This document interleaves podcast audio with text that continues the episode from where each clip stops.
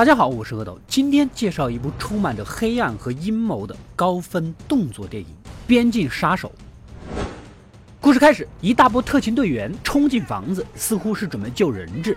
负责整个案子的女主一马当先，差一点就被击中。而真正可怕的却是墙后面露出来的东西。大家凿开墙壁一看，就算是经验丰富的警察也目瞪口呆。这栋房子里的所有墙壁都并排藏满了死人，估计都是这个贩毒集团用来勒索赎金的人质和反抗者的尸体。此时，外面一声爆炸，有人不小心触碰到了陷阱，几个警察当场殉职。明明知道就是这个叫做索洛拉集团干的，可就是抓不到人啊，也找不到直接线索。女主无比生气。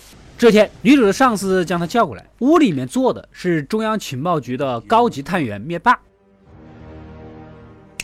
由他负责牵头，他们准备组织一个跨部门小组，协同猎捕这个贩毒集团，将其渠道和领头者啊一网打尽，彻底的解决问题。女主一直以来的目标也是如此，当然毫无疑问的就加入了。跟随灭霸一起前往墨西哥的军事基地，刚下飞机呢，马上就旁听了一个紧急行动的简报。这里有三角洲特种部队，有墨西哥的政府警察，有美方法院人员等等，似乎是一场大行动。大胡子是灭霸的同事，也是 CIA 的一员。沉默寡言的他呀，似乎心事重重。女主具体做什么的呢？他自己也不知道，好像整个行动都没他什么事儿一样。没办法，先跟着再说呗。大伙儿全副武装好，一行五辆车直奔市中心，空中还跟着直升机。进到城市口，另外七八辆武装警车将他们保护起来，一路开道。沿途还有其他警力配合清路。就这场面，说是去打仗，我也是相信的。那么他们到底是去做什么呢？如果是围剿毒贩，这也太大张旗鼓了吧？啊，何愁别人没防备？原来他们是要去监狱接贩毒集团二号人物的亲兄弟的。大胡子也给女主说了，此行必然会遭到伏击，你也别把所有人当好人。墨西哥的警察里面的腐败分子啊多的是，所以他们才这样小心谨慎。结果出城路上堵到了三环线上。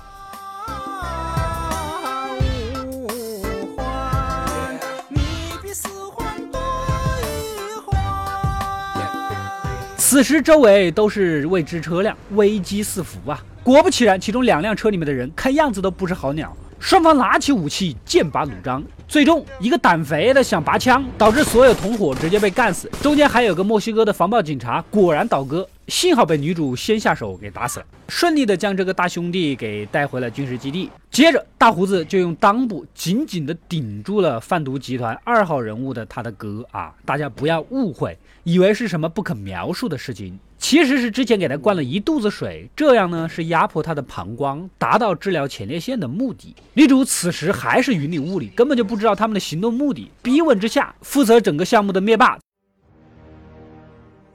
才将这一切的原因告诉他们。原来呀，这个贩毒集团在美国和墨西哥的边境挖了一条复杂而庞大的地道，海量的毒品和偷渡人员都是在那里运输的。但是，消灭地道并不是主要的，他们的目标是把墨西哥贩毒集团真正的幕后黑手，也就是头号人物给揪出来。而揪出来的方法就是打草惊蛇，然后尾随他们这个二号的骨干分子。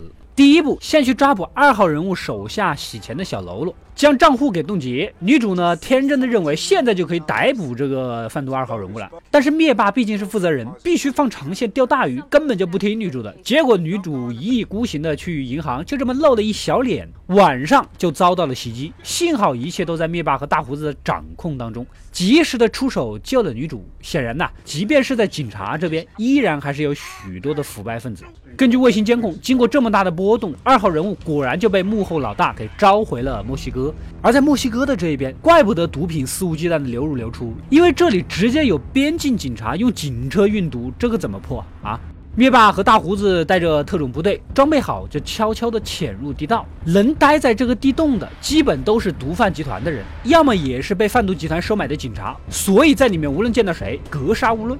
特种部队逐个扫荡着，女主跟老黑同事殿后，其实就是啥也不用干，等事情完成之后呢，直接就领功就完了啊！因为灭霸他们这一组属于政府的特别小组，根本就不是用常规合法的手段去办案，就是以暴制暴，摆不上台面，所以需要有人给他们当代言人，而女主就是这么被选中的。女主她也不甘心呐，跟着地洞乱穿，竟然发现了大胡子逮着一个运毒的警察，准备离开。你这是要去哪里啊？咱们还要收队回去报数呢。女主准备阻止，反被大胡子打中防弹衣，失去了行动力。此时灭霸才告诉女主一切的真相。他们国内啊有百分之二十的人吸毒，贩毒这件事情根本就制止不了，抓了还有替代者，只能建立秩序。而墨西哥贩毒集团的这帮家伙啊，总是做出格的事儿。大胡子除了身份是 CIA 以外，其实也为哥伦比亚贩毒集团干活，相当于作为黑白两方的桥梁。只不过因为他的老婆和女儿被墨西哥贩毒集团的给残忍的杀害了，现在他们就是提供给大胡子一切机会和资源，帮助他复仇，杀死墨西哥那边不守规矩的首脑。这样一来，他们也不用亲自做这项棘手的活，也恢复了边境以往的秩序。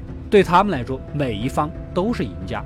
听的女主是目瞪口呆呀，这跟她想象中的正义完全就不一样。果然，这边大胡子挟持着警车后，根据卫星追踪的情报，直奔二号人物的车，崩死了运毒的警察，然后再挟持二号人物。再由他一路带着进入幕后首脑的大宅子，用消音器灭掉门口的守卫。天上有卫星的热感探测，及时的获取信息，使得大胡子不费吹灰之力就杀死了所有的守卫。来到幕后首脑的餐桌前，这一家人呢还在欢快的吃着晚餐。大胡子没有说太多的话，上去就是几枪，终结了对方一家人的性命，也给自己的妻女报了仇。待一切结束，大胡子来见女主，威胁她签署一份监察文件，证明他们这个行动组所做的一切都合规合法啊！这也是为什么他们招募女主进队，就是想好了，女主这样一个弱女子，最后肯定会很听话的。他们要的就是一个听话懂事的旁观者。最终，那个帮忙运毒的警察的儿子呢，得知父亲没有回，并没有表现出惊讶，因为在他们这座城市啊，依然不时传来枪战和爆炸声，以及警车也不敢靠近的火并现场。在这个没有章法和秩序的地方，一切都是暂时的。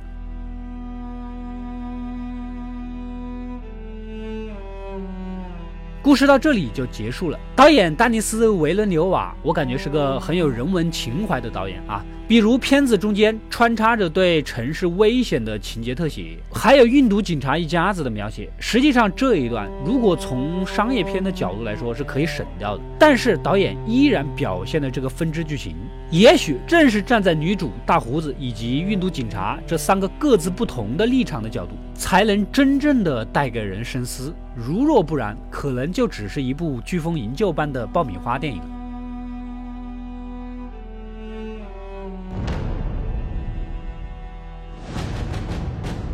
我是阿斗，一个让你沉迷于故事的讲述者，浓缩电影精华又不失它本来的魅力。扫描二维码添加我的微信号，除了能第一时间收到更新，更有独家解读的视频等待你的发掘。扫描它，然后带走我。